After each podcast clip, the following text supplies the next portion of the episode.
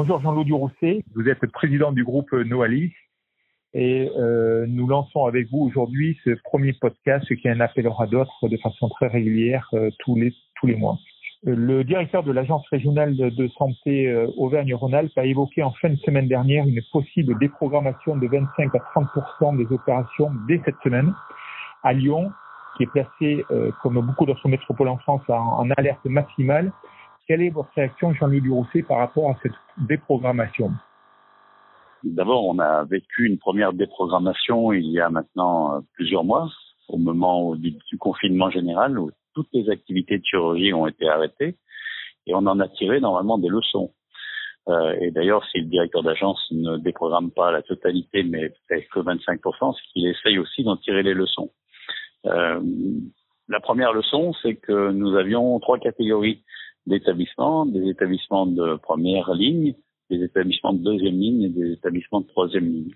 En gros, cette caractéristique, c'était des établissements qui, en première ligne, assuraient euh, la réanimation des patients les plus lourds. En deuxième ligne, des patients des établissements qui pouvaient être des relais sur la réanimation ou qui pouvaient accueillir euh, des patients en Covid. Et la troisième ligne, prête à accueillir, si c'était nécessaire, euh, les autres patients qui pouvaient être, encore euh, diagnostiqués Covid, mais pas avec des pathologies trop lourdes associées. Euh, quand on parle de déprogrammation, c'est ce qui nous a le plus étonné. nous, nous pensions qu'il y avait aussi à prendre en compte dans cette deuxième phase, deuxième vague, les patients qui n'avaient pas pu être opérés pendant la première, le premier confinement et qui aujourd'hui connaissent des difficultés des difficultés liées à l'évolution de leur maladie, des difficultés liées peut-être à la douleur qui va de pair avec leur pathologie, et que euh, du coup, ayant repris l'activité opératoire, nous considérons qu'il était nécessaire qu'un certain nombre d'établissements se consacrent éventuellement en partenariat les uns avec les autres au traitement de ces patients. Patients qui ne sont pas euh, Covid, mais patients qui ont besoin depuis déjà longtemps de soins de qualité. Euh, c'était notre première réaction par rapport à ça, en estimant que peut-être le, le déprogrammation à 25% nous paraît peu efficace. Euh, D'abord parce que ça ne va pas permettre de libérer ni du personnel ni des moyens techniques si tel était le but de l'agence. Et en plus, ça renvoie encore euh, la responsabilité euh, de, de, cette mesure sur des patients qui attendent depuis déjà longtemps des soins appropriés. Dans vos établissements du groupe Noalis, cette déprogrammation a déjà commencé Alors, cette déprogrammation en tant que telle n'a pas commencé. On a euh, mis en place les comités qui s'imposent pour ça, c'est-à-dire qu'il y a un comité de bloc qui doit euh, se prononcer sur euh, le bloc opératoire sur les semaines à venir. En général, c'est du vent du jeudi pour la semaine suivante. Euh, le directeur d'agence s'est un peu rétracté et normalement aujourd'hui on devrait avoir une position nouvelle de l'agence. Peut-être qu'il va euh, revenir sur sa position ou modifier sa position en fonction de l'évolution. Euh, ce qu'on a pu démontrer dans le groupe, c'est aussi qu'on pouvait se parler entre établissements et que si un établissement doit mobiliser ses équipes pour traiter les patients en réanimation ou des patients en service Covid, bah, l'autre équipe chirurgicale qui est euh, inactive pour l'instant pourrait venir dans un établissement de troisième ligne pour lui permettre d'opérer les patients qu'il avait vus précédemment. Le partenariat, pour nous, c'est un partenariat qui mélange un peu euh, les, les, les, les, équipes, qui mélange peut-être les matériels, mais qui permet aussi de répondre au mieux, le mieux possible à tous les besoins de santé de notre pays. On avait vu, on a vu au début du, confinement au mois de mars qu'il y avait eu quelques ratés dans la coopération publique-privée. Est-ce que cette coopération fonctionne mieux aujourd'hui? Est-ce que vous pensez que euh, la prise en charge des patients non Covid, comme vous venez d'expliquer, va, être euh, meilleure qu'elle n'a pu l'être pendant le confinement? Euh, tout d'abord, il y a eu ces instances qui ont été mises en place de concertation entre tous les acteurs, qu'ils soient publics ou privés, euh, moi, je considère que le débat public-privé aujourd'hui, il est, il est obsolète. Ça n'a pas de sens en tant que tel. Aujourd'hui, euh, il faut repenser le dispositif de réponse à la crise qui est face à nous. Et ce dispositif qui est face à nous, c'est de dire il peut y avoir des établissements de première ligne, de deuxième ligne et de troisième ligne, mais tout le monde doit travailler. Si on arrête une catégorie d'établissements, j'estime qu'on ne remplit pas totalement totalement la mission qui est la nôtre. Donc, euh, nous, on est prêt à accueillir des acteurs du public au sein de nos établissements qui sont de statut privé. On est prêt à coopérer avec des établissements publics en envoyant, et on l'a déjà fait, euh, quelques équipes sur les établissements publics.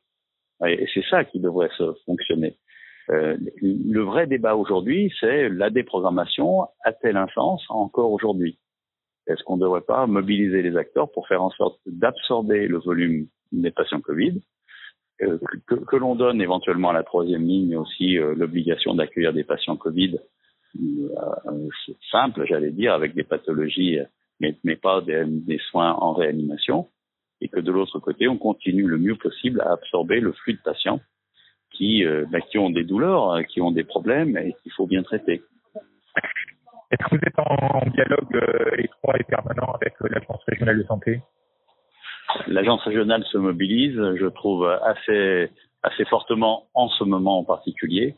Il semblerait quand même qu'il y ait des points positifs parce qu'on on semble avoir mieux géré d'abord le problème des masques. On a mieux géré sans doute le problème aussi des produits d'anesthésie.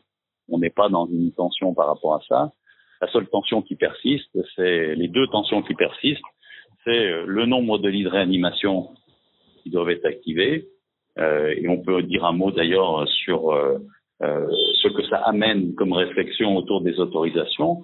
Euh, de, de... Et puis le deuxième sujet, c'est euh, l'équipe qui fait tourner un service de réanimation, médecins réanimateurs qui sont peut-être pas assez nombreux, et équipes d'infirmières de réanimation qui sont des fonctions assez spécifiques et que peut-être on a parfois un peu euh, du mal à retrouver dans les autres effectifs d'infirmières.